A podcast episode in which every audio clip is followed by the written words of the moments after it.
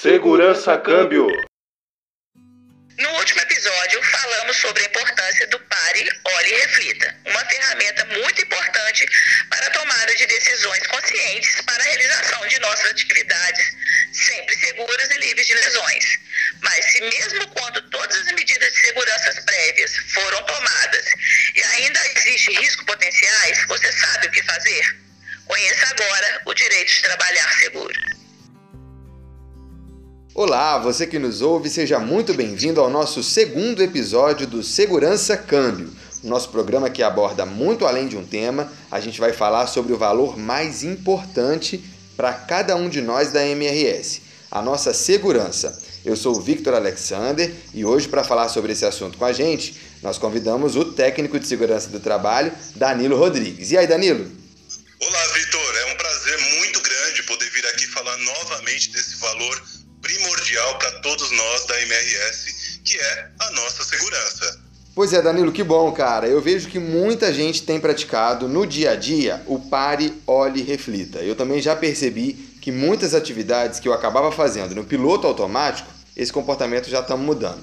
Porém, pintou uma dúvida que é o seguinte: e se, mesmo quando eu tomo todos os cuidados, eu ainda vejo que alguma atividade traz risco para mim e também para os meus colegas. O que, que eu faço? Realmente, Vitor, isso, olha, isso pode acontecer.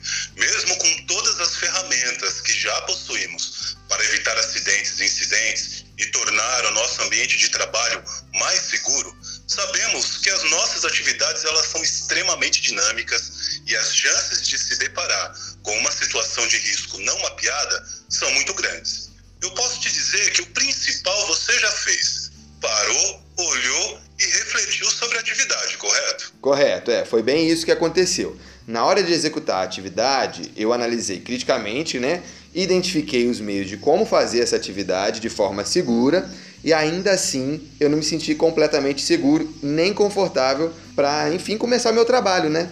Entendi. Olha, Vitor, esse é um ponto muito importante. Para realizar a atividade, a gente precisa de fato se sentir confortável sobre como vamos fazê-la garantindo que não haverá riscos para quem executa, para os meus colegas e nem mesmo para a operação como um todo. Para isso, a gente tem uma série de ferramentas disponíveis, como por exemplo a APR, os procedimentos, a ordem de serviços, a permissão de trabalho. É, isso sem falar no canal aberto com a liderança e com a SMA, né, que estão sempre muito disponíveis para tirar as nossas dúvidas e dar o suporte necessário, não é, Danilo?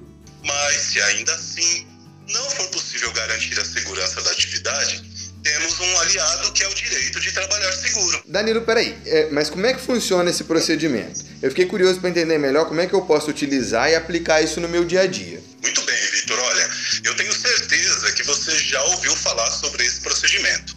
Ele é o direito de recusa. Só que agora ele se chama direito de trabalhar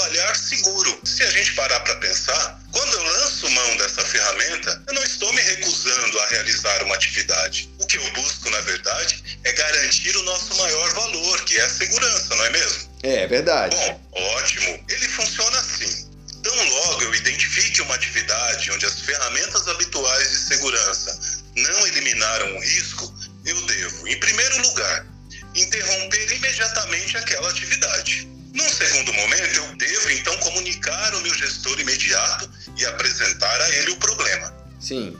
A partir daí, eu vou preencher então o formulário do direito de trabalhar seguro e veja bem, é muito importante preencher esse formulário corretamente com o máximo de informações, sempre muito bem detalhado. E por fim, eu formalizo junto ao representante da minha área e aguardo as orientações seguintes de como então eu vou dar continuidade naquela tarefa. Identificar essas condições de risco decisão correta é fundamental para você e para a MRS. E aí para o processo para aí ou tem alguma outra coisa que acontece depois disso? Com certeza ele não para por aqui.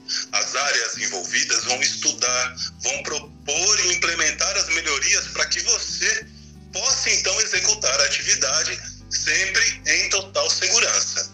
Seja mudando um procedimento, adquirindo um equipamento mais adequado ou até mesmo mudanças estruturais. Mas o mais importante é que ninguém se coloque novamente nessa condição de risco. Entendido, Danilo. Olha, eu vejo que o direito de trabalhar seguro é uma ferramenta muito séria e não só isso, ela também é muito importante para as nossas operações, certo? É isso mesmo, Vitor. E olha, todos nós podemos utilizar o direito de trabalhar seguro. É mais um compromisso da MRS com seus colaboradores. Aqui na MRS, a segurança nunca desliga. Segurança câmbio. Sempre, alerta.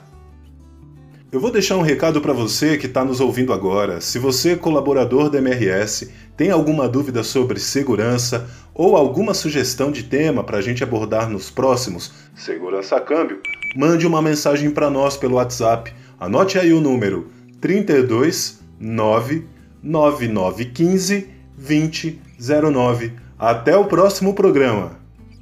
Esse foi o podcast Segurança Câmbio, produzido por colaboradores das gerências de comunicação e segurança da MRS Logística.